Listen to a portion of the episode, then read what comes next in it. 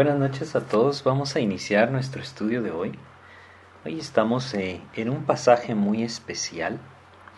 Es el primer pasaje que nosotros eh, tenemos en este Evangelio en donde nuestro Señor Jesucristo habla de que Él es ese gran yo soy. Antes lo habíamos visto en este mismo capítulo, en el versículo 20 de Juan 6, yo soy, no temáis. Pero ahora Él se identifica específicamente con algo yo soy el pan de vida. Eso es lo que él dice en el versículo 35. No solamente ahí, también lo vuelve a decir nuevamente en el versículo 48. Yo soy el pan de vida.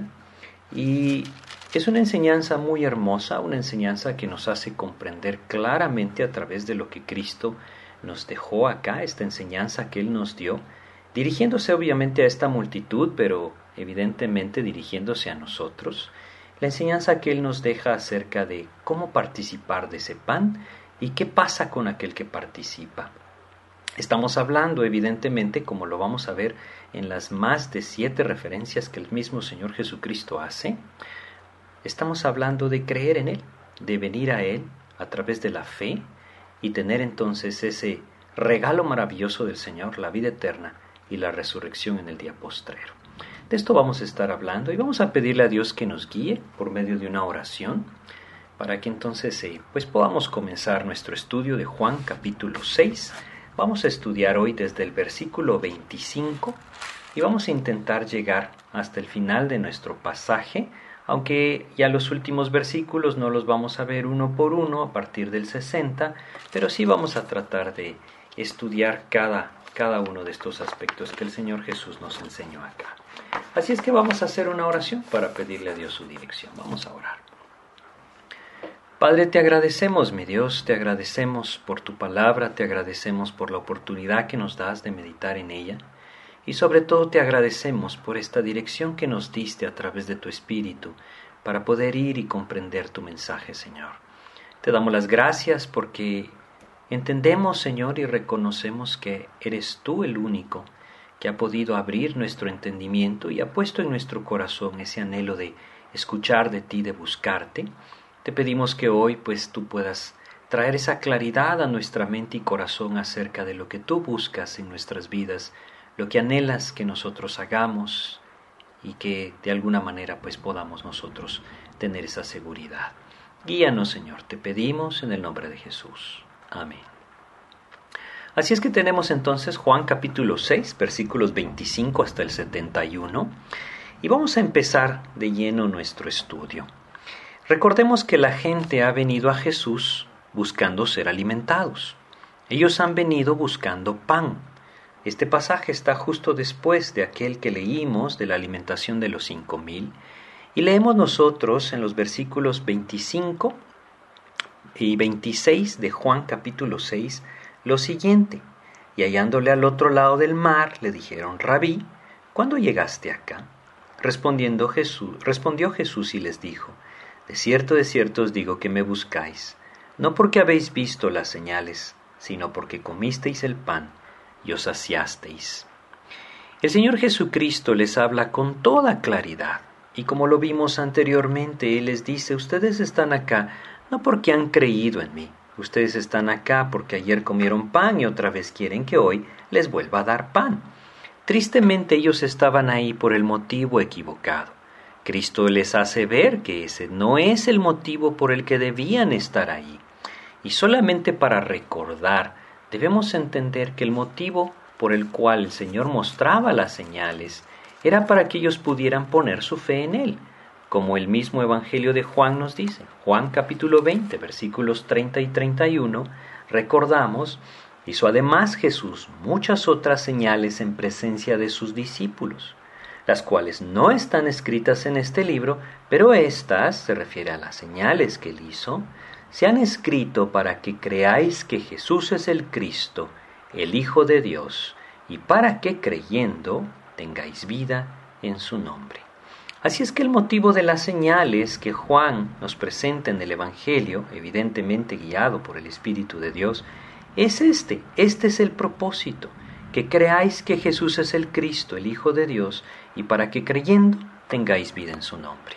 Y el Señor les dice, Ustedes no están aquí porque han creído, no están aquí porque las señales han cumplido el propósito en ustedes, están aquí porque comieron pan y se saciaron. Así es que el Señor entonces empieza desde este punto a traer una enseñanza maravillosa. ¿Qué es lo que realmente Él anhela que estas personas hagan? ¿Qué es lo que ellos realmente deben buscar? ¿Cuál es el propósito por el cual Él vino? ¿Alimentar con pan a las multitudes? Bueno, Él se compadeció de ellas y por eso lo hizo. Era parte de la obra que el Señor llevaría a cabo, pero no fue ese el propósito de su venida. Y eso es lo que el Señor Jesucristo va a empezar a enseñar. El versículo 27 es muy importante para poder comprender todo el pasaje. Así es que lo vamos a leer y lo vamos a, le vamos a prestar atención. Versículo 27 de Juan capítulo 6. La gente ha venido por pan y Él les dice, trabajad no por la comida que perece, sino por la comida que a vida eterna permanece, la cual el Hijo del Hombre os dará, porque a éste señaló Dios el Padre. Yo quisiera que notáramos acá el contraste que el Señor hace. Por un lado, Él menciona la comida que perece. ¿sí? Aquí la tenemos al principio del 27. La comida que perece. Y luego tenemos la comida, como Él la dice, que permanece. La comida que a vida eterna permanece. Esos son los dos tipos de comida que el Señor está mencionando acá, los dos tipos de alimento, y como lo vamos a ver, los dos tipos de pan. La comida que perece habla del pan terrenal, la que ellos estaban buscando, la cual habían comido un día anterior y se habían llenado sus estómagos, pero sus corazones seguían vacíos. Si bien su estómago se había llenado, su corazón no había sido afectado porque el pan que entra al vientre no puede afectar el corazón. Por eso es que él habla de la comida que perece, pero también menciona la comida que permanece. Esta es la que Él les quiere dar, esta es la que Él nos quiere dar, y esta es la que estas personas, esta multitud, no tenía y tristemente no estaba buscando. Así es que este versículo nos ayuda a comprender nuevamente, como les repito, todo el discurso, Debemos notar la comida que permanece, el pan espiritual, el alimento espiritual. ¿Qué dijo él? ¿Dijo él que nosotros nos lo ganáramos? Cuidado con lo que dice este versículo. Este versículo termina diciendo, la cual el Hijo del Hombre os dará, porque a éste señaló Dios el Padre. A veces tenemos una idea equivocada y quisiera que lo, lo pensáramos bien tenemos esa idea equivocada de que así como me gano el pan terrenal, también me gano el pan espiritual. Así como me gano mi alimento físico, también me puedo ganar mi alimento espiritual. Son dos cosas muy distintas. Y si bien Dios nos llama claramente a trabajar por una comida física, en, nuestro día a día, es lo que la Biblia enseña. El apóstol Pablo les dice a los tesalonicenses, el que no quiere trabajar, pues que tampoco coma. Él nos está diciendo acá, nos está diciendo acá, que Él es el único que puede darnos esa comida que permanece, ese pan espiritual, ese alimento espiritual, solamente lo puede dar Cristo. Nuevamente, Juan capítulo 6, versículo 27b. Cuando digo b me refiero a la segunda parte, la cual el Hijo del Hombre os dará, porque a éste señaló Dios el Padre. Él es el que puede darla. Muchos hoy se confunden, pensando que pueden o deben ganársela o alcanzarla. Eso es lo que ellos pensaban. En el versículo 28 nosotros leemos lo siguiente. Entonces le dijeron, ¿qué debemos hacer para poner en práctica las obras de Dios?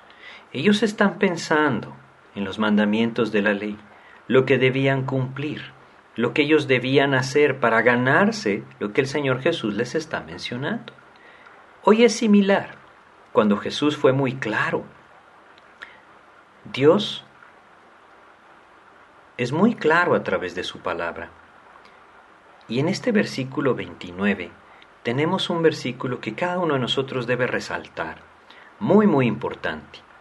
Porque estas personas que se acercaron, como leemos en el 28, le preguntan, Bueno, entonces dinos, ¿cómo lo alcanzamos? ¿Qué hacemos? ¿Cómo ponemos en práctica las obras de Dios? ¿Cómo nos ganamos esa comida que permanece para la eternidad? ¿Cómo nos ganamos ese pan espiritual? Versículo 28 nuevamente. ¿Qué debemos hacer para poner en práctica las obras de Dios? ¿Qué diríamos nosotros si alguien nos pregunta esto? ¿Qué responderíamos si nos preguntaran, ¿cómo pongo en práctica las obras de Dios? Quizá citaríamos los diez mandamientos o quizá algún aspecto con el que nosotros tenemos afinidad y le diríamos no hagas esto o debes hacer esto, debes cumplir esto, debes ir a la iglesia, debes hacer esto otro, debes leer la Biblia, debes bautizarte, no hagas esto, no vayas a estos lugares mundanos, no participes de esto. ¿Qué le diríamos, no? Es aquí en donde la respuesta de Cristo creo que nos sorprende a todos. Versículo 29. Respondió Jesús y les dijo, Esta es la obra de Dios, clara, simple y sencilla, que creáis en el que Él ha enviado. Que creáis en el que Él ha enviado.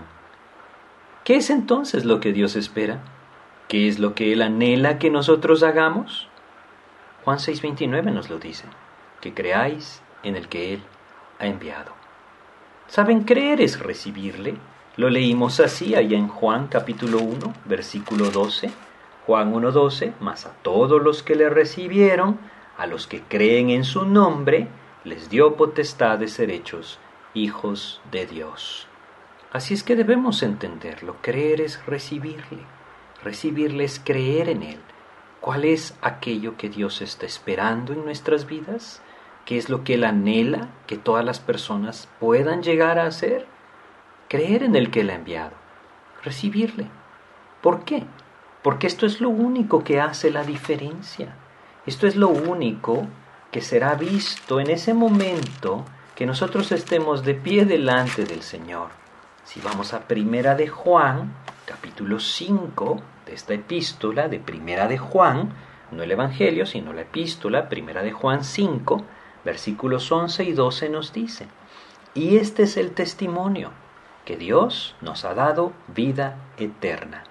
Y esta vida está en su Hijo. El que tiene al Hijo, tiene la vida. El que no tiene al Hijo de Dios, no tiene la vida. Así es que el Señor ha sido muy claro en su palabra, como Cristo lo fue allá en Juan 6:29. ¿Qué es lo que Él está esperando? ¿Qué es lo que Él anhela? Que creamos en el Hijo. Ese es el testimonio. Dios nos ha dado vida eterna. ¿En dónde está este, esta vida? O más bien, ¿en quién está esta vida? Está en su Hijo. El que tiene al Hijo tiene la vida. El que no tiene al Hijo de Dios, tristemente no tiene la vida. Eso es lo que el Señor nos afirma en su palabra. Así es que esto, esto que acabamos de leer, estos tres versículos del 27 al 29, se van a volver ahora el centro de todo el discurso Toda esta enseñanza que el Señor Jesucristo va a dar en los siguientes versículos, hasta el versículo 71 incluido, tiene como centro esto que acabamos de ver. Estas personas vienen en busca de pan. El Señor Jesucristo les hace ver que están buscando el pan equivocado. Tienen sus ojos puestos en el lugar equivocado.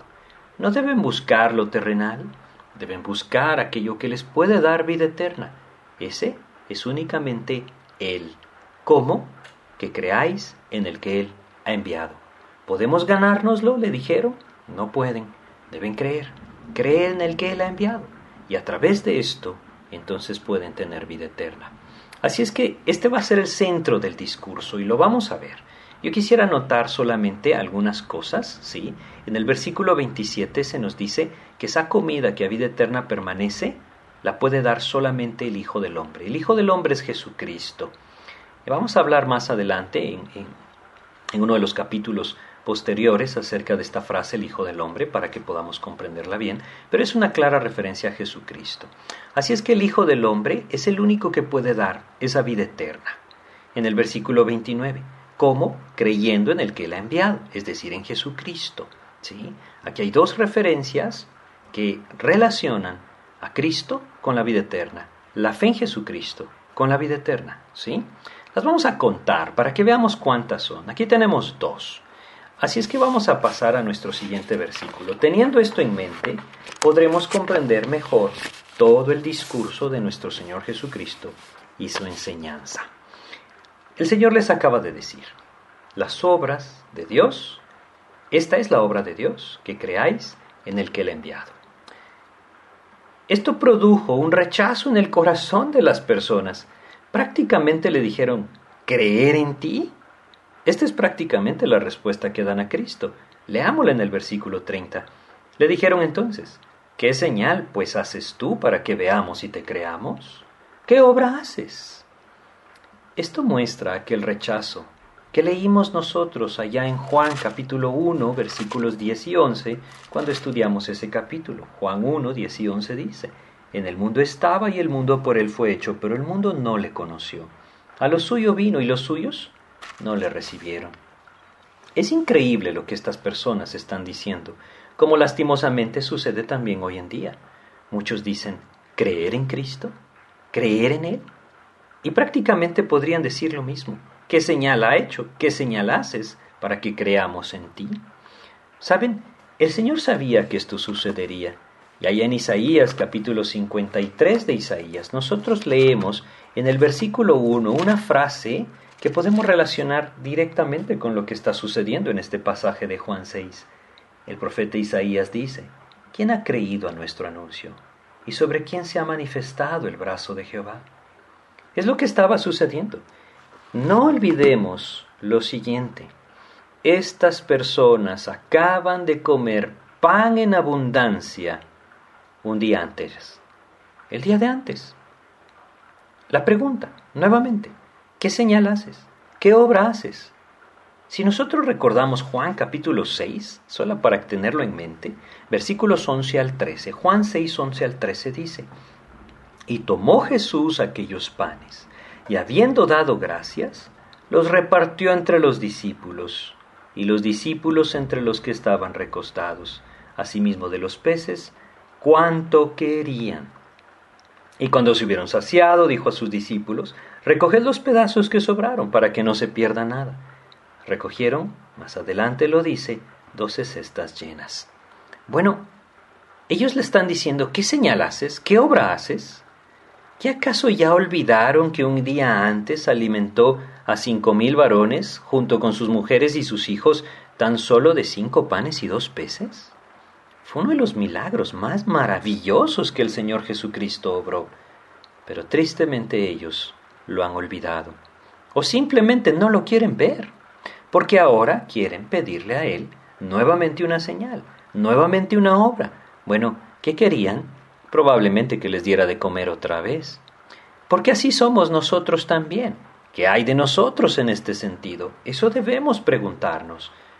No pongamos nuestros ojos en esta multitud, pongámoslos en nosotros. ¿Qué hay de nosotros en este sentido? ¿Acaso seguimos pidiendo señales al Señor? ¿Seguimos pidiendo obras para creer que Él es quien dice ser? ¿Acaso hemos olvidado su gracia en los días pasados, en nuestra vida? Esto es muy peligroso. Es por eso que tenemos un salmo hermoso, el Salmo 77, en donde el salmista, que en este caso es Asaf, está meditando en las cosas que ve, las cosas que ve alrededor de su vida. Y él empieza a desviar su mente, desviar su corazón, a pensar que la fidelidad de Dios no se ha mostrado. Qué tremendo, ¿no? Pero entonces llega el momento en que el Espíritu de Dios toca su corazón y él dice en el versículo 10 al 12 del Salmo 77, dije, enfermedad mía es esta. Traeré pues a la memoria los años de la diestra del Altísimo. Me acordaré de las obras de Jehová Sí, haré yo memoria de tus maravillas antiguas, meditaré en todas tus obras y hablaré de tus hechos. Qué maravilloso es detenernos por un momento y voltear a ver hacia atrás y encontrar en ese caminar con Cristo su gracia, gracia abundante, gracia abundante para el peor de los pecadores, como Juan Bunyan una vez lo diría. Ese somos nosotros, el peor de los pecadores, y cada uno de nosotros se debe considerar a sí mismo de esa manera. Pero la gracia del Señor ha estado ahí.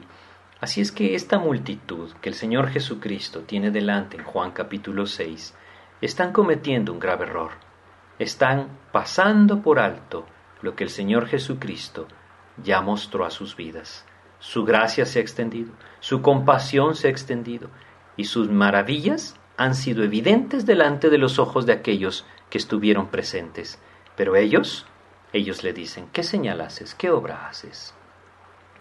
Y nuevamente pongamos nuestros ojos en nosotros. Debemos ser muy cuidadosos en cuanto a esto.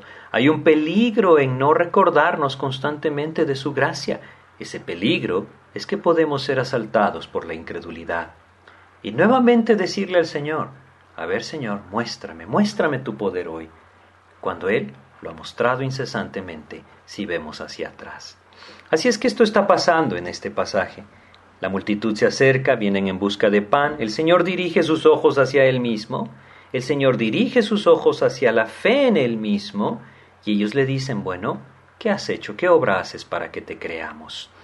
Vamos al versículo 30. La multitud sigue demandando, versículo 30. Le dijeron entonces, ¿qué señal pues haces tú para que veamos y te creamos? ¿Qué obra haces? Lo importante es que nosotros no estemos haciendo esto, ¿no? Espero que lo identifiquemos.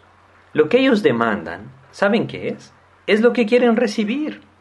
Como muchas veces nos pasa a nosotros. Demandamos no lo que sabemos o conocemos o creemos tan siquiera que es la voluntad de Dios. Muchas veces solo estamos demandando lo que queremos recibir, sea o no sea lo que Dios quiere para nuestras vidas. Así es que es un pasaje, un versículo que nos puede enseñar mucho. Sin embargo, el Señor seguirá adelante con su enseñanza. Esto tan solo será una manera de orientar su enseñanza hacia aquello que ellos mismos están poniendo delante de Él. Y Él entonces continúa. Él regresa al contraste anterior. Recordemos nuestro contraste que vimos allá en los primeros versículos, en el 27, ese contraste entre el pan celestial y el pan terrenal. ¿Sí? Ese contraste nos dice claramente de que uno es para la eternidad y otro es temporal. El celestial sustenta la vida eterna, el terrenal solo sustenta la vida terrenal. Y en el versículo 31, que estas personas eh, le dicen, nuestros padres comieron el maná en el desierto, como está escrito, pan del cielo les dio a comer, pues esto es lo que les decía, ellos solamente piden lo que quieren, realmente están ahí para comer pan, no para creer en Cristo. Y entonces el Señor retoma este contraste en el versículo 32 y Jesús les dijo, De cierto, de cierto os digo, no os dio Moisés el pan del cielo, mas mi Padre os da el verdadero pan del cielo. Aquí está haciendo el contraste. Este pan no lo puede dar hombre alguno. Moisés no se los dio a ustedes. Lo que Moisés les dio fue pan terrenal, porque todas aquellas personas que vivieron en el desierto y lo comieron perecieron. Todos ellos, tristemente, no pudieron entrar a la tierra prometida. ¿La razón? Incredulidad. Este pan, este pan del cielo, el verdadero pan del cielo, solamente lo puede dar Dios. Este pan no lo puede dar hombre alguno, ni ninguno lo puede ganar. No pongamos nuestros ojos en cosas terrenales, porque nadie sobre esta tierra puede dar pan que dé vida. Eso solamente lo hace Cristo. Versículo 27. Regresemos. La última parte que habíamos leído. La cual el Hijo del Hombre os dará, porque a éste señaló Dios el Padre. Así es que ese pan del cielo, ese pan de vida, es un don de Dios. Es un don de Dios extendido por gracia a través de Jesucristo. Versículo 33. Porque el pan de Dios es aquel que descendió del cielo y da vida al mundo. Ese pan es Jesucristo. Y cada uno de nosotros puede participar de ese pan, como lo hemos visto hasta ahora, creyendo en Él. Esta es la obra de Dios, que creáis en el que Él ha enviado. Y vamos a ver que muchas veces más lo va a afirmar. Leamos ahora el versículo 33. Porque el pan de Dios es aquel que descendió del cielo y da vida al mundo. Él es el único que puede dar vida al mundo. Dios es el único que puede darnos ese pan, un pan extendido por gracia en la persona de Jesucristo. ¿Cuándo lo hace? Cuando Él decidió hacerlo. Su gracia lo hace. Quiero con ustedes leer tres pasajes. El primero está en segunda de Timoteo, capítulo 1 de segunda de Timoteo, leamos aquí los versículos 9 y 10, segunda de, segunda de Timoteo, capítulo 1. Vamos a leer cómo este don de Dios, extendido por gracia, Jesucristo, es algo que cada uno de nosotros puede apropiar solamente por la fe, es algo que por gracia lo extiende. Versículo 9 y 10 de 2 Timoteo 1. Quien nos salvó y llamó con llamamiento santo, obviamente está hablando antes el poder de Dios, quien nos salvó y llamó con llamamiento santo, no conforme a nuestras obras. No se trata de lo que yo hago, no se trata de cómo lo alcanzo, no se trata de que yo debo trabajar u obrar para tenerlo. No se trata de ningún rito terrenal, ni tampoco algún aspecto religioso, no conforme a nuestras obras, sino según el propósito suyo y la gracia que nos fue dada en Cristo Jesús antes de los tiempos de los siglos, pero que ahora ha sido manifestada por la aparición de nuestro Salvador Jesucristo, el cual quitó la muerte y sacó a luz la vida y la inmortalidad por el Evangelio. No por obras, por gracia. Jesucristo manifestó ese don de Dios. Él es el don de Dios, dado a cada uno de nosotros por gracia. Tito capítulo 3. Tito capítulo 3 versículos 4 y 5 nos hablan también de este don de Dios extendido a los hombres por gracia y apropiado por fe. Tito capítulo 3 versículos 4 y 5. Pero cuando se manifestó la bondad de Dios nuestro Salvador, y su amor para con los hombres, nos salvó, nuevamente, no por obras de justicia que nosotros hubiéramos hecho. ¿Nos salvó por lo que hicimos? Evidentemente, contundentemente lo dice, no, no por obras de justicia que nosotros hubiéramos hecho. ¿Por qué lo hizo entonces? Sino por su misericordia, por el lavamiento de la regeneración y por la renovación en el Espíritu Santo. Y luego continúa diciendo, el versículo 6 y 7, el cual derramó en nosotros abundantemente por Jesucristo nuestro Salvador, para que, justificados por su gracia, viniésemos a ser herederos, conforme a la esperanza de la vida eterna. Así es que nuevamente lo tenemos acá. Ese pan de vida, ese pan del cielo, es un don de Dios extendido por gracia a través de Jesucristo nuestro Señor. Efesios capítulo 2. Efesios capítulo 2, versículos 8 y 9, nos habla de lo mismo, nos habla de ese don de Dios extendido por gracia. Pues, todo el pasaje nos habla de esto, estos son los más representativos, versículos 8 y 9, porque por gracia sois salvos por medio de la fe. Y esto no de vosotros, pues es don de Dios, no por obras, para que nadie se gloríe. El 10 nos habla de lo que en Cristo, siendo una nueva criatura, él nos lleva a vivir, a hacer esas buenas obras que Él preparó de antemano para que anduviésemos en ellas. Habla de fruto, no habla de aquello que alcanza la salvación, habla del fruto de tenerla a través de la gracia apropiada por fe. Así es que lo tenemos muy claro. Cuando nosotros leemos entonces Juan capítulo 6, nuevamente Juan capítulo 6, versículo 33, porque el pan de Dios es aquel que descendió del cielo, entiéndase Jesucristo, y da vida al mundo. ¿Lo hace a través de lo que ganamos? ¿Lo hace a través de las obras? No, lo hace a través de su gracia apropiada por fe. Nuevamente, Juan 6:29. Esta es la obra de Dios que creáis en el que Él ha enviado. Notemos lo que este pan da. ¿Sí? Hasta ahora quizá no lo hemos notado. Versículo 33. ¿Qué da este pan? Da vida al mundo. Es evidente que esta vida se apropia por fe. Es lo que hemos estado leyendo en los otros versículos. Y vamos a leer aún algunos otros más. Juan capítulo 5, versículo 24. ¿Cómo apropiamos esta vida, esta vida que Él quiere dar? Es decir, ¿cómo nosotros la tenemos en nosotros? Lo hemos visto, pero lo volveremos a ver. Juan 5, 24. De cierto, de cierto os digo, el que oye mi palabra y que dice, y cree al que me envió, tiene vida eterna y no vendrá condenación, mas ha pasado de muerte a vida. Así es que es evidente que esta vida se apropia por fe, y cree al que me envió, tiene vida eterna. Juan capítulo 3, versículo 36, todos estos los hemos visto y los hemos estudiado en su momento.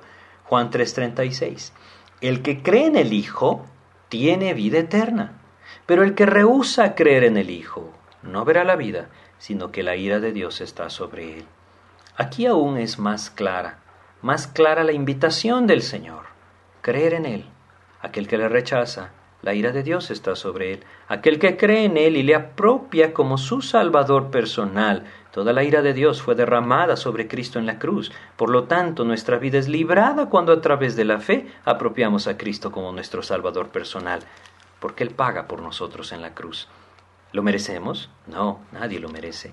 Es un don de Dios por gracia. Juan capítulo 3, versículos 15 y 16. Nuevamente, para que todo aquel que en Él cree no se pierda, mas tenga vida eterna. Lo vuelve a mencionar. Es a través de la fe que esta vida se apropia. Versículo 16, porque de tal manera amó Dios al mundo, que ha dado a su Hijo unigénito, para que todo aquel que en él cree no se pierda, mas tenga vida eterna. Maravilloso Evangelio de Juan. Vez tras vez el Señor nos enseña lo mismo. Vez tras vez nos muestra, este es un don de Dios ese pan de Dios, ese pan del cielo, el Padre lo da para que todo aquel que en él cree no se pierda, mas tenga vida eterna. ¿Qué da este pan? Da vida, vida eterna, vida al mundo, a todo aquel que cree en él. Así es que nosotros podemos continuar leyendo. ¿Qué pasó con esta multitud? Cuando escucharon esto, ¿qué dijeron? Al escuchar esto, aunque realmente no están claros de lo que esto representa, piden a Cristo este pan. El versículo 34 nos dice, le dijeron, Señor, danos siempre este pan. Bueno, les repito, ellos no saben muy bien lo que están diciendo, el resto del discurso nos lo hace evidente. Esto es algo similar a lo que la mujer en el pozo le dijo nuestro Señor Jesucristo, ahí en Juan capítulo 4, versículo 15, ¿lo recuerdan ustedes? Ella también le pidió algo. La mujer le dijo, Señor, dame esa agua para que no tenga yo sed ni venga aquí a sacarla. Ahora ellos están siendo llevados a este punto. La mujer también fue llevada a este punto por Cristo. Ella fue llevada a anhelar esa agua de la vida. Ellos están llevados, siendo llevados a anhelar el pan de vida. Y así como ella fue enfrentada, si ustedes no recuerdan, pues pueden volver a estudiar el pasaje, así como ella fue enfrentada con su pecado, esta multitud también debía ser enfrentada, al igual que nosotros. Y es por eso que el Señor Jesucristo responde en el versículo 35, Yo soy el pan de vida. Qué maravilloso. En el versículo 34 la multitud le dice, Señor, danos siempre este pan. Queremos ese pan. Él simplemente les dice, aquí estoy. Yo soy el pan de vida. El que me recibe a mí tiene el pan de vida. El que cree en mí tiene el pan de vida, dijo el Señor Jesucristo. Esto es lo que estamos estudiando en este pasaje. Jesús les dijo, yo soy el pan de vida. Ahora Cristo vuelve a decirlo de otra manera, pero está expresando el mismo principio. Sigamos leyendo el versículo 35. El que a mí viene, nunca tendrá hambre, y el que en mí cree, no tendrá sed jamás. Lo mismo que ha dicho hasta ahora, lo vuelve a decir, solo que ahora se revela claramente. ¿Anhelan ustedes ese pan? Yo soy. Vengan a mí, crean en mí. Eso es lo que él está diciendo. El que a mí viene, el que en mí cree, es lo que él está diciendo. Similar a lo que dijo en Juan capítulo 5, versículo 40, solo que aquí se los dijo de forma negativa porque ellos no querían venir. Juan 5, 40. Y no queréis venir a mí para que tengáis vida. El Señor Jesús lo está diciendo claro. Venir a Él. ¿Qué es venir a Él? Evidentemente está relacionado con lo que Él dice. El que a mí viene, el que en mí cree, es venir a Él creyendo en Él como el Señor y Salvador de nuestras vidas. Es venir a Él rindiendo nuestro corazón, nuestra voluntad delante de Él, reconociendo que nuestro pecado nos tenía condenados al infierno y que Él dio su vida para rescate de la nuestra. Es venir a Él postrados delante de la cruz, pidiendo perdón por nuestros pecados, confesándolos delante de Él y diciéndole, Señor, soy tuyo, toma mi vida. El que viene a Él tiene vida eterna. El que viene a mí nunca tendrá hambre, y el que en mí cree no tendrá sed jamás, dijo el Señor Jesucristo. ¿Por qué? Porque Él dijo claramente, yo soy el pan de vida. Este es el primer gran yo soy, así se les conoce, o por lo menos así me gusta a mí mencionarlos, el gran yo soy. Él es el gran yo soy, lo vimos ahí en Juan 6, versículo 20. Aquí dice ahora, yo soy el pan de vida. Cada uno de estos yo soy está relacionado directamente con un aspecto que en el Antiguo Testamento el Señor relevó, perdón, reveló acerca del Mesías, acerca de aquel que Él enviaría para dar vida eterna. Yo soy el pan de vida, dijo el Señor. Él es el pan de vida. Si continuamos con nuestra enseñanza, nuevamente, ¿qué es venir? Cristo les dice que ellos no lo han hecho. Versículo 36. Mas os he dicho que aunque me habéis visto, no creéis. El Señor les está diciendo, vengan a mí, pero ellos no han venido a Él. Y ahora en el versículo 36 lo entendemos. ¿Qué es lo que no han hecho? Bueno, aunque me habéis visto, no creéis. Le habían visto, participaron de sus milagros, escucharon sus enseñanzas, estuvieron presentes en todos los milagros, compartieron muchos aspectos de las enseñanzas de Cristo, se codearon con los apóstoles, los discípulos del Señor Jesús, pero no creyeron. Qué tremendo, ¿no? ¿Qué hay de nosotros? ¿Qué hay de alguno de ustedes que me escucha? Quizá está en la misma posición. ¿Saben una de las cosas más tremendas es aquellas personas que han crecido en un hogar cristiano. No porque sea una desventaja, es un privilegio. Yo crecí escuchando desde muy pequeño las enseñanzas de la palabra y ha sido una gracia maravillosa, una bendición para mi vida. Intento que para mis hijos también lo sea. Pero hay un peligro, un peligro cuando el corazón se endurece. ¿Por qué? Porque muchas personas han participado toda su vida del Evangelio, es decir, han estado ahí, han escuchado los mensajes, han estudiado la Biblia, han asistido a reuniones de oración, han estado incluso presente en reuniones de quizá en los que alguna persona da su testimonio, han visto a los creyentes bautizarse, han participado de todos los aspectos que Cristo anhelaría en sus vidas, pero no han creído en Él. Es similar a esta multitud. Y aquel que no cree, como lo leímos en Juan 3:36, no importa lo que participe, no importa lo que obre, no importa lo que alcance, lo que piense alcanzar, la ira de Dios está sobre él. Así es que es un buen punto para meditar. ¿He creído en Cristo? ¿Genuinamente he creído en Cristo de esta manera? ¿He venido a Él para que Él me dé esa vida? ¿He puesto mi fe en Él para que entonces Él pueda darme esa vida eterna?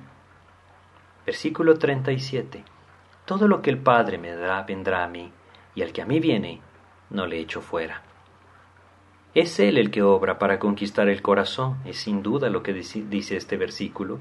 Es el Padre el que puede llevar a toda persona a los pies de Cristo. Es Él el que obra para conquistar el corazón. Pero también debemos observar que dice, y el que a mí viene, cuando el hombre viene, Cristo no le echa fuera. ¿Hemos venido a Él? ¿Hay alguno de ustedes que me escuche que quizá no ha venido a Cristo? Y no estoy hablando de participar de las cosas de la iglesia, porque recordemos que el Señor Jesús les enseñó allá a aquellos hombres que escuchaban el sermón del monte en Mateo capítulo 7, que muchos vendrán diciendo, Señor, en tu nombre hicimos esto, hicimos aquello, y el Señor les dirá, no os conozco. Qué tremendo lo que sucederá en ese día. ¿Qué hay de sus vidas? ¿Es clara su fe en Jesucristo? ¿Han venido rindiendo su voluntad delante del Señor? Esa es la invitación que Cristo nos hace. Él es el que obra. Cuando el hombre viene, Cristo no le, fuera, echa fuera. Leamos los siguientes versículos 38 al 40. Porque he descendido del cielo no para hacer mi voluntad, sino la voluntad del que me envió. Y esta es la voluntad del Padre, el que me envió, que de todo lo que me diere, no pierda yo nada, sino que le resucite en el día postrero. ¿Quién lo hace? ¿Se lo gana el hombre? No, el hombre no se lo gana, Él lo hace. Todo aquel que viene a Cristo no solamente tiene vida, sino tiene resurrección en el día postrero. Eso es lo que dice. Bueno, dice el versículo 40, y esta es la voluntad del que me ha enviado, que todo aquel que ve al Hijo y cree en Él, tenga vida eterna y yo le resucitaré en el día postrero. Quizá no lo notamos, pero si ustedes ven el versículo 33, el versículo 35, ahora el 39 y ahora el 40, nuevamente encontramos la misma relación. Cristo da vida La fe en Jesucristo nos lleva a la vida eterna. La fe en Jesucristo nos lleva a la resurrección en el día postrero. Esta es la sexta vez que hay una referencia a esto en el versículo 40. Todo aquel que ve al Hijo y cree en Él, tenga vida eterna, y yo le resucitaré en el día postrero. Así es que no hay duda. La enseñanza de Cristo es clara y contundente. Todo aquel que ve al Hijo y cree en Él, tiene vida eterna, y el mismo Señor le resucitará en el día postrero. El pan del cielo, el pan de vida, es Jesucristo, y cada persona que viene a Él poniendo su fe en Él, entonces participa de este pan. Y al participar de este pan, tiene vida eterna, y el Señor le resucitará en el día postrero. Esta es la enseñanza de nuestro Señor Jesucristo, clara y evidente en este pasaje. Así es que Él lo dice, como les repito, nuevamente vuelve a dirigir los ojos hacia Él, hacia la fe en Él, una fe verdadera. Es importante mencionar esto, una fe verdadera, en contraste a la que Santiago reprende. Quizá nosotros no entendemos bien el trasfondo de lo que estamos eh, eh, comprendiendo o estudiando acá, pero no olvidemos que todas las personas a las que Jesús está dirigiendo son judíos. Todas estas personas judías tenían un trasfondo religioso muy fuerte, muy, muy fuerte. Todas las personas que eran enseñadas en la sinagoga, por ejemplo, Muchos de ellos podían recitar el libro de Levítico o grandes porciones de él de memoria. Eran personas religiosas, eran personas que no dirían que no creían en Dios. Cada uno de ellos podría llegarlo a confesar, yo creo en Dios. El problema es que no están poniendo su fe en aquel que Dios designó para dar vida, Jesucristo. Santiago capítulo 2, versículo 19, es un versículo muy fuerte y todo el pasaje habla de esto que estamos conversando, una fe religiosa, mas sin embargo no una fe genuina en Cristo. Dice Santiago capítulo 2, versículo 19, ¿tú crees que Dios es uno? Bien haces. También los demonios creen y tiemblan. El anhelo del Señor es que comprendamos. No se trata de profesar de labios para afuera que creemos en Él. Se trata de participar de su vida. Saben ustedes, esto es lo que el Señor está enseñando y lo que enseñará desde aquí en adelante. Cuando nosotros participamos de un pan físico, ¿qué quiere decir esto? Nos lo comemos. ¿Qué pasa con ese pan? Bueno, entra a nosotros y nos nutre. Participar de Cristo es lo mismo. Es recibirle, es recibirle y que nos nutra, que transforme nuestro corazón, Así como el pan físico da vida terrenal y nutre, sustenta la vida terrenal, así el pan de vida, ese pan espiritual del cual el Señor ha venido haciendo el contraste, nos da vida, vida eterna y nutre nuestra vida espiritual. Para ello debemos participar de Él. Debemos entonces entender lo que el Señor Jesucristo está diciendo. Está hablando de creer en Él, este era el tipo de fe religiosa que estas personas tenían, la que leemos en Santiago 2.19. Y tristemente, lo que tenemos acá es que ellos tenían esa fe religiosa, una fe que no se rinde a Él por completo, no se rinde a Él. ¿Sí? El versículo 40, tenemos el resultado de la fe en Él. Y esta es la voluntad del que me ha enviado, que todo aquel que vea al Hijo y cree en Él, tenga vida eterna y yo le resucitaré en el día postrero. Bueno, el Señor Jesucristo ha sido muy claro hasta ahora en su enseñanza, ¿sí? Y ahora lo que nosotros tenemos que ver es qué produjo en el corazón de estas personas. Dice acá, versículos 41 y 42, murmuraban entonces de él los judíos, porque había dicho, yo soy el pan que descendió del cielo y decían, ¿no es este Jesús el hijo de José cuyo padre y madre nosotros conocemos? ¿Cómo pues dice este del cielo he descendido? Tristemente estas personas, en vez de ser enfrentadas como aquella mujer junto al pozo de Samaria y rendirse a los pies de Jesús, ella le adoró, se rindió a sus pies, ellos en cambio murmuran. Ellos en cambio se levantan en incredulidad. Produjo molestia en sus corazones produjo escepticismo. ¿Saben? El Señor les está diciendo que no existe otro camino. No existe, de alguna u otra manera, no existe otro camino más que Cristo. Nadie más puede salvarnos. Nadie más puede interceder delante del Padre. En nadie más debemos poner nuestros ojos. En Hechos capítulo 4, versículo 12, tenemos un versículo muy claro y sencillo en cuanto a esto, que nos dice lo siguiente, Hechos capítulo 4, versículo 12, y en ningún otro hay salvación, porque no hay otro nombre bajo el cielo dado a los hombres en que podamos ser salvos. Simplemente no existe. No existe otro nombre bajo el cielo dado a los hombres, solamente uno, Jesucristo. Es a Él a quien debemos admirar, es a Él a quien debemos adorar. No hay nadie más que pueda interceder por nosotros delante del Padre. Es algo que claramente el Señor nos enseña en su palabra. Si tan solo leemos 1 Timoteo capítulo 2 versículo 5, porque hay un solo Dios y un solo mediador entre Dios y los hombres, Jesucristo hombre. Simplemente no existe nadie más. Pero cuando ellos ven que el Señor está señalando hacia sí mismo, poniendo la atención en su propia vida, porque Él es el pan de vida, entonces murmuran, murmuraban, dudaban, rechazaban.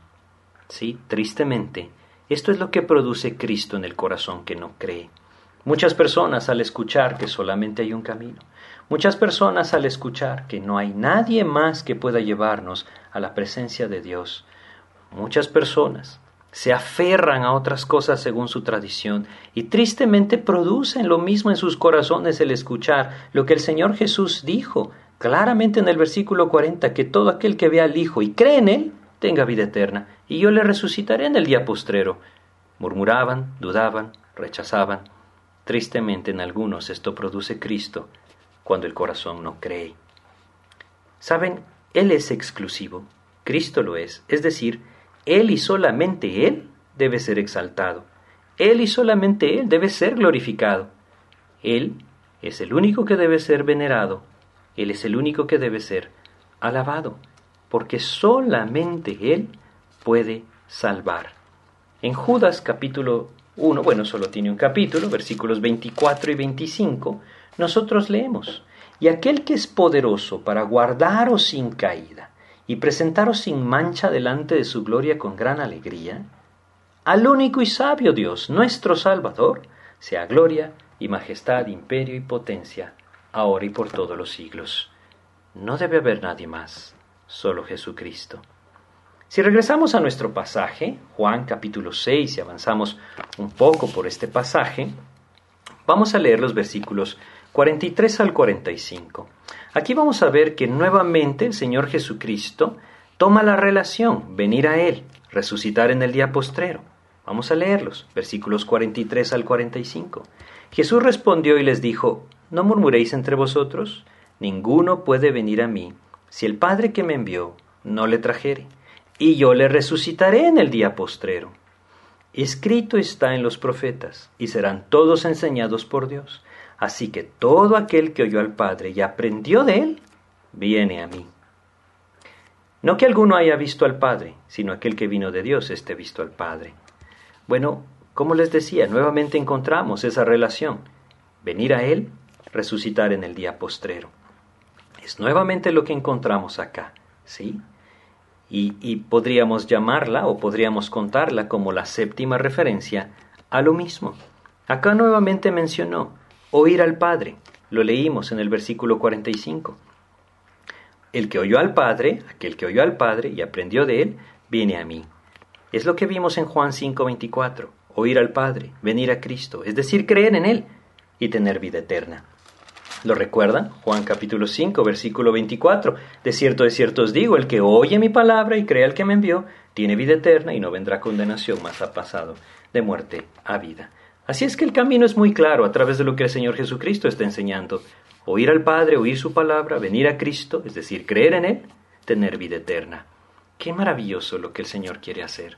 Porque eso es lo que Él anhela hacer en nuestras vidas, que cada uno de nosotros que puede escuchar la palabra de Dios pueda venir a Él a través de la fe. Y a través de la fe entonces poder obtener esa maravillosa vida eterna. El tener esa seguridad de que un día resucitaremos en el día postrero. Si avanzamos en los siguientes versículos 46 al 47 encontraremos algo muy similar. Nuevamente, no que alguno haya visto al Padre, sino que, sino aquel que vino de Dios, éste ha visto al Padre. Y fíjense lo que dice el 47. Otra vez. De cierto, de cierto os digo, el que cree en mí tiene vida eterna. Esta es la octava referencia a esto en este pasaje. ¿Sí?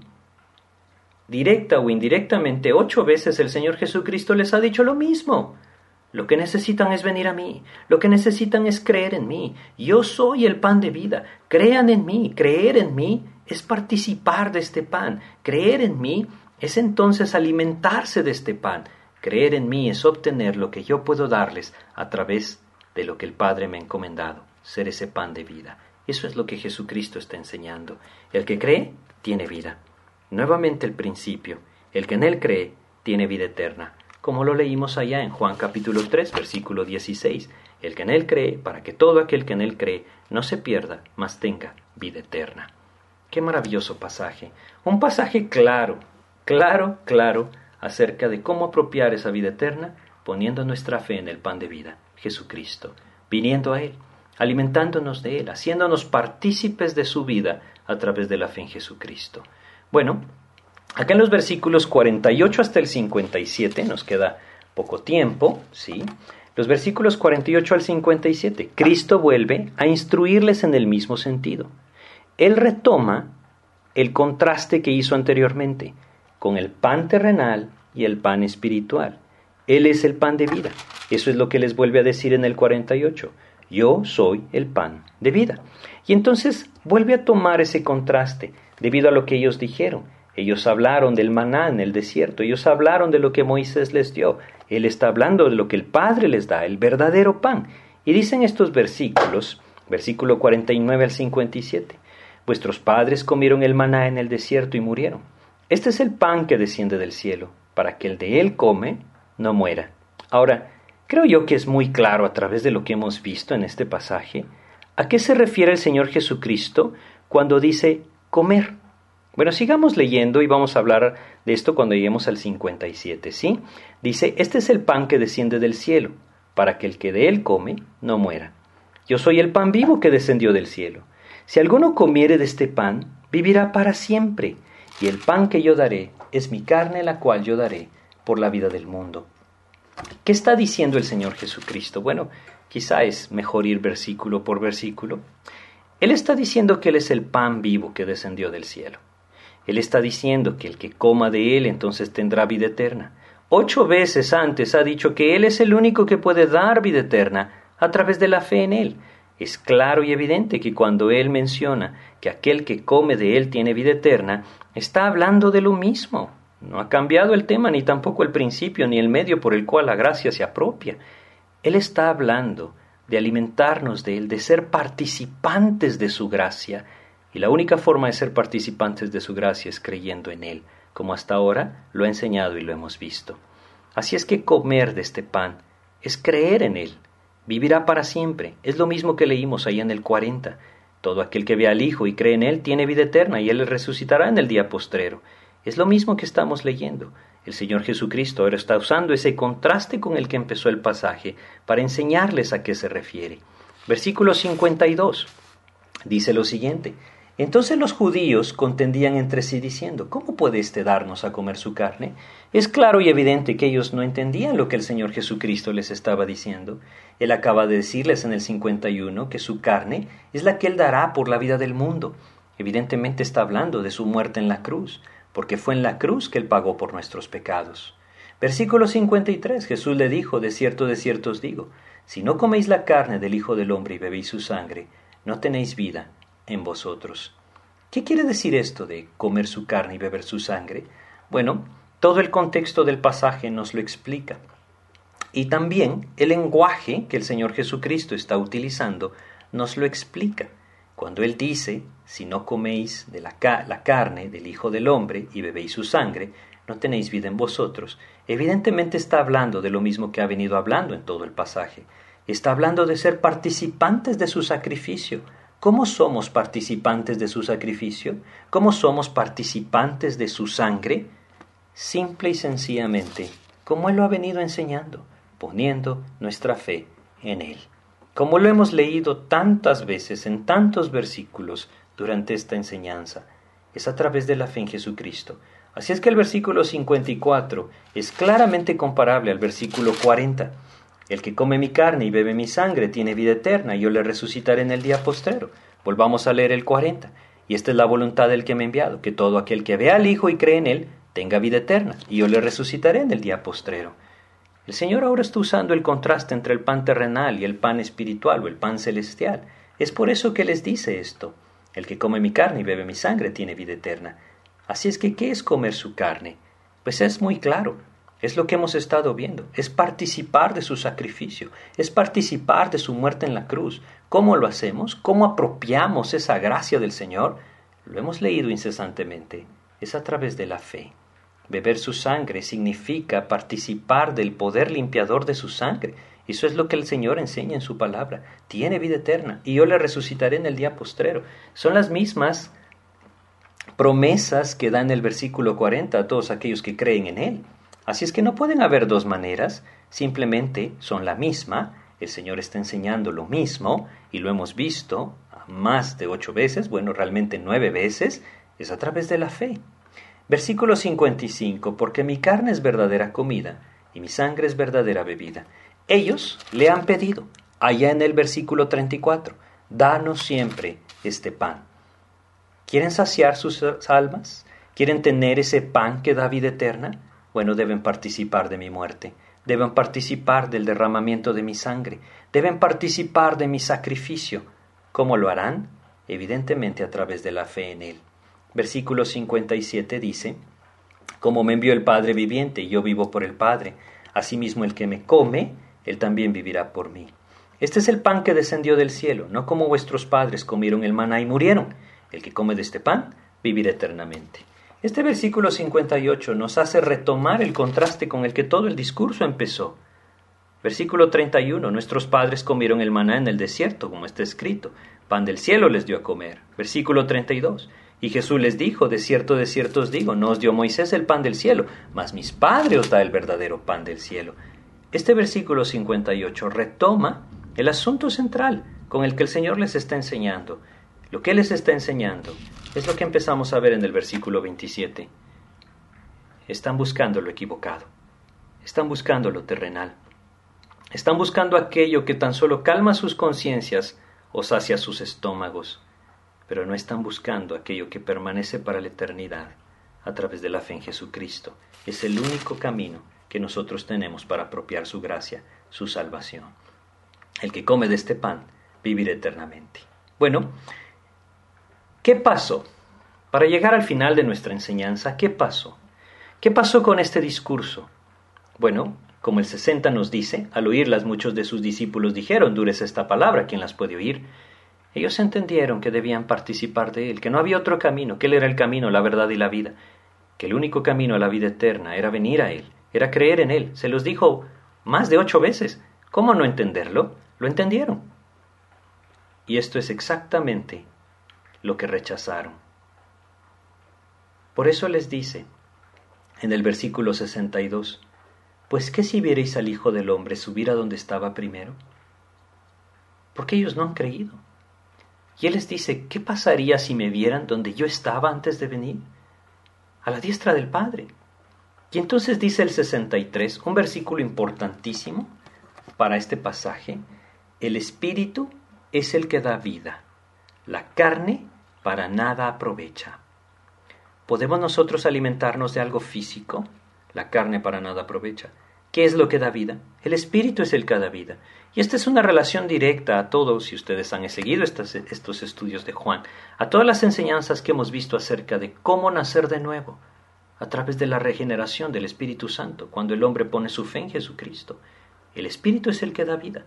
Y sigue diciendo, las palabras que yo os he hablado son Espíritu y son vida, porque así lo enseñó el Señor Jesucristo allá en Juan capítulo 3. ¿Se recuerdan cómo lo dijo? De cierto, de cierto os digo que el que no nace de agua y del Espíritu no puede entrar en el reino de Dios. El agua es la palabra, el Espíritu es el Espíritu Santo de Dios. Las palabras que yo os he hablado son Espíritu y son vida. El Señor Jesús se los vuelve a decir con toda claridad. Pero tristemente estas personas se apartaron. Versículo 66. Desde entonces muchos de sus discípulos volvieron atrás y ya no andaban con él. Qué triste que al ser enfrentados con la motivación por la cual están buscando al Señor y hacerles ver que lo único que deben tener es fe en Jesucristo, se hayan apartado de Él. No pudieron creer, no quisieron creer, y a través de esto se apartaron del Señor. Es aquí donde encontramos la pregunta del Señor Jesucristo en el versículo 67. Dijo entonces Jesús a los doce, ¿queréis acaso iros también vosotros? Le respondió Simón Pedro, Señor, ¿a quién iremos? Tú tienes palabras de vida eterna y nosotros hemos creído y conocemos que tú eres el Cristo, el Hijo del Dios viviente. ¿Se dan cuenta? Ellos lo entendieron. Ellos lo entendieron y se quedaron ahí. ¿Por qué? Porque ellos, dice el versículo 69, han creído y conocen que Él es el Cristo, el Hijo del Dios viviente. Se quedaron ahí porque ellos creyeron en el Señor Jesucristo. Y por eso están ahí. Porque creyeron en Él. No porque obraron, no porque hicieron, no porque alcanzaron. Ellos están ahí porque a través de la fe apropiaron al Señor Jesucristo como el Señor de sus vidas, como el Salvador de sus vidas. Están ahí por fe. Así es que aquí tenemos dos grupos. Uno rechaza porque no puede pensar que tan solo la fe en Jesucristo les puede salvar. No lo pueden aceptar. Quizás demasiado sencillo como para muchos tristemente hoy también les parece. Le rechazaron. Pero hay otros que sí le recibieron, sus discípulos. Ellos creyeron, se quedaron, tuvieron vida eterna.